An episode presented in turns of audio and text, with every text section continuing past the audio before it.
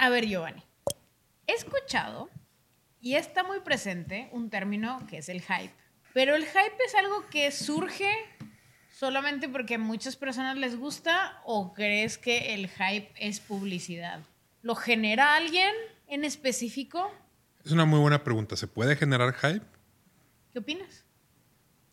Creo que sí, pero implica conocer demasiado bien a tu segmento, a tu audiencia. O sea, yo creo que mejor platiquémoslo. Venga, platiquémoslo. Hola, hola, mi nombre es Hafsa Sufé. Y yo soy Giovanni Lobato y esto es Pláticas en Casa. Y... Empecemos. Entonces, ¿qué opinas? A ver. Mm, el hype. ¿Se puede, ¿Se puede crear hype? Sí, digo, a ver. Estaría interesante ver en otros temas que no sean de moda. Porque, por ejemplo, ahí va. ¿Qué es lo que genera? Creo que primero dejemos claro qué es el hype.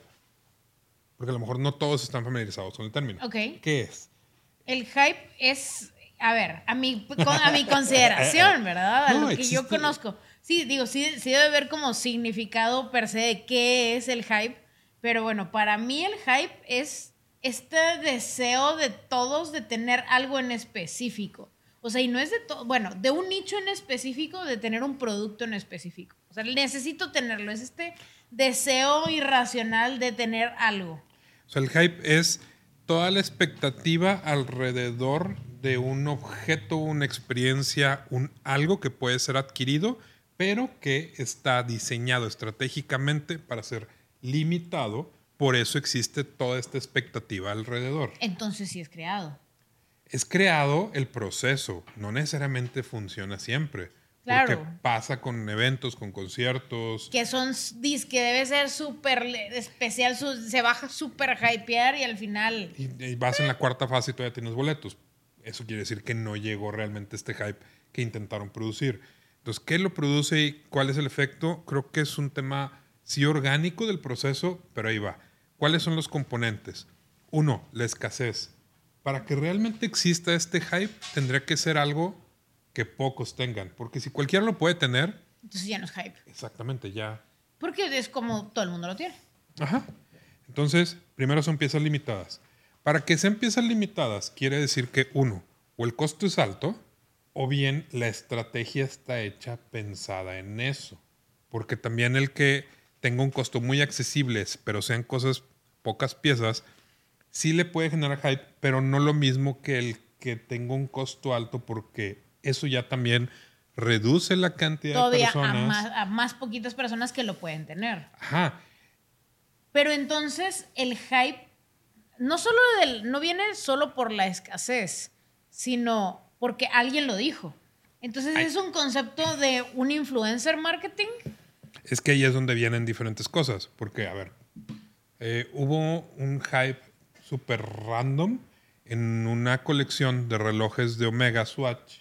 Que Omega hace, bueno, Omega, que pertenece a un grupo de relojeros, mejor dicho, el grupo relojero más grande del mundo, que es dueño de varias marcas, Hamilton, Tissot, este, Hauer, eh, etc. Compran Omega. ¿Ok? Es decir, compran esa marca, no la tenían. El grupo es de Swatch. Swatch es el grupo que tiene todas estas marcas. Entonces compran Omega y lo primero que hacen es, vamos a hacer un crossover, vamos a hacer una colección limitada de ciertas piezas de los planetas. Sí. Todo iba normal. Algunos acababan, había hype, sí, pero reventó sobre un modelo por varias situaciones. Y chéquete todo lo que hay alrededor de este modelo que es el de Neptuno, el azul. Ajá. Ok, ¿qué pasa? Primero, cuando lanzan el primer tiraje o la fecha en la que estaba el lanzamiento, todos los que tuvieron el primer lote se quejaron porque se despintaba. El azul. El azul, o sea, dejaba marcada la piel. Ok. Muchos lo regresaron, hubo muchas quejas. Yo no sé si fue a propósito, yo no sé si fue una estrategia, y luego... Pero ¿estás de acuerdo que no, no necesariamente porque algo venga mal se va a dar hype? Eh, e, pero en este caso sí. El, uno de los pares Nike más codiciados que está en un museo en Francia es porque venía con el swoosh al revés.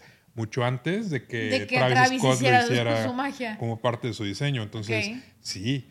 El Boba Fett que trae el misil que se lanzó por error y que después lo tuvieron que regresar a las, eh, a las arcas o al archivo de, de Star Wars porque ese misil se consideró que podía dañar a los ojos de los niños. También era un error del lanzamiento, se lanzó y son los más valiosos. Se han subastado por más de un millón de dólares. Sí, claro.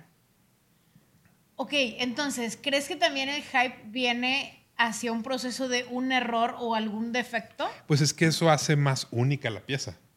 La pieza sí, porque no cualquiera puede tener algo que está mal. Entonces, regreso al reloj. Entonces, ven que empieza a tener un declive y casualmente, no sé si coincidió con una entrega de Oscars o Grammys, sale, eh, no recuerdo el nombre del actor que hace James Bond. Daniel Craig. Daniel Craig. Con ese reloj puesto. Ok. Y se convierte en un mega boom en donde lo llegaron a tener de costar, creo que estaban en 300 dólares, el precio lista normal llegaron a costar hasta 2.500, 3.000 dólares esos modelos. Y ahora, hoy en día, un año después, sigue siendo el más difícil de conseguir y sigue siendo el más valorado y es el que menos lanzan. Llevan por país y por tienda, que normalmente Swatch hay, no sé, cinco tiendas por país, uno al año o uno cada seis meses. Sí, está, sí es demasiado, es mucha la escasez. Pero lo están haciendo a propósito. Claro, porque hay un chorro de hype, porque así lo mismo se siguen haciendo todas las filas cada vez que hay un lanzamiento solo con la esperanza de, este puede ser que ajá, que alcance este. Ok, entonces, considerando este tipo de situaciones, digo, obviamente separándolas, ¿podemos nosotros crear una campaña de hype? O sea, ¿crees que sí sea algo, algo que puede llegar contigo alguien? Oye, necesito poner, o sea, hypear este producto mío. Sí, pero ahí va. Tendría que ser un proceso sumamente em, complejo, sumamente misterioso. Porque otro ejemplo, ¿te ubicas Secret Donuts Society? Sí, Secret Donuts, sí. Bueno, ellos empezaron, si mal no recuerdo, hace unos 10 años en un sótano, en Calzada. Sí, sí, sí, en Calzada San Pedro. Calzada San Pedro. Sí. Antes de moverse a donde están hoy y otros dos locales que han tenido, y creo que ya hasta están en Ciudad de México. Bueno, el caso es de que yo recuerdo que éramos pocos los que sabíamos de ese proyecto. En dónde estaba, claro, claro, y en dónde estaba ubicado, porque literal generaba este efecto de es, es secreto, no puedes compartirlo, solo si te lleva alguien que sabe, Exacto. puedes llegar y tener esta super dona. Entonces, Piensa en cuánto costaba ese local, los costos del personal. Claro. Realmente yo creo que el primer año no fue cero redituable por los costos, aunque era una dona de 200 pesos, no creo que tuvieran la venta suficiente. Simplemente por la cantidad de gente que veías, nunca veías gente. Bueno, pero es que el impacto que generó, o sea, todos los, que. O sea, no todos fue hace 10 años. No fue hace 10 años. Ellos existen de hace 10 años y el impacto que generó fue, hace 5. Hace cinco mm, años. No sé, no sé si cinco. Yo creo que a lo mejor. Ponle que estará un, año.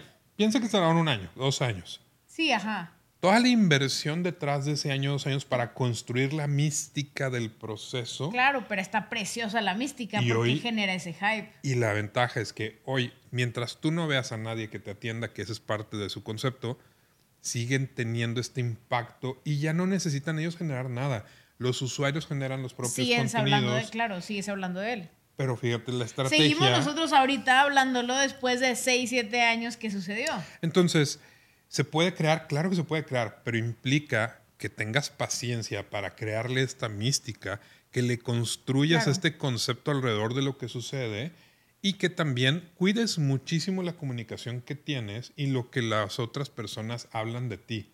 Porque de otra forma pierde todo el sentido. Sí, no irte por la vertiente de, ay, ahora estoy siendo famoso, voy a empezar a descuidar justo esos detalles que lo vuelven tan único.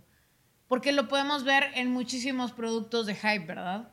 Que empiezan a haber tantos que también empieza a bajar también este, este deseo de algo porque ya hay mucho o hay mucha oferta de lo mismo. Todo lo que le está pasando en este momento y lo que le está pasando al Jordan 1 High Claro, porque salen muchos muy constantemente, igual que el Dunk. O sea, en general, el, el, sneaker, o sea... El, Dunk lo mató el panda. Así es. Yo estoy seguro de eso. ¿Quién se le ocurra sacar siete versiones del mismo par y de que otra vez y otro más? Pero, bueno, no nos vamos a meter en ese tema, ¿no? Los o los Funcos, que también fue un gran... Tenían mucha mística al principio. y... y... después empezaron a sacarlo de, de lo que se te ocurra. Y está bien, solo que empieces a desvirtuar el enfoque específico que es esto, o sea, es la magia, este, este deseo de tener algo que solamente yo puedo tener. Hay que ser rentables. Y el tema es o sea, pero hay que, hay que encontrar este punto de equilibrio entre ser rentables y no perder la esencia de lo que es tu marca. ¿De acuerdo? Pero con, sí creo, sí creo que sí podemos crear hype de diferentes proyectos. Muy bien, entonces, en resumen, creo que podríamos aconsejar, tratemos de buscar en los lanzamientos de nuestros productos, en nuestros procesos creativos, en procesos de venta, algo de mística para que el hype que pudiéramos llegar a generar no lo generemos nosotros, sino se lo dejemos en la mesa para que nuestro consumidor lo pueda adoptar, reinterpretar y de alguna manera podemos llegar a lugares que a lo mejor ni siquiera teníamos planeados. Claro. ¿Vale? Totalmente de acuerdo. Pues bueno, muy bien. Muchas gracias. Qué bonito un episodio más de Pláticas en Casa. Mi nombre es Hafsa Sufé. Yo soy Giovanni Lobato. Recuerden suscribirse, la campanita. ¿Y qué era el otro? y todo, seguirnos todo, seguirnos escuchando todos los días.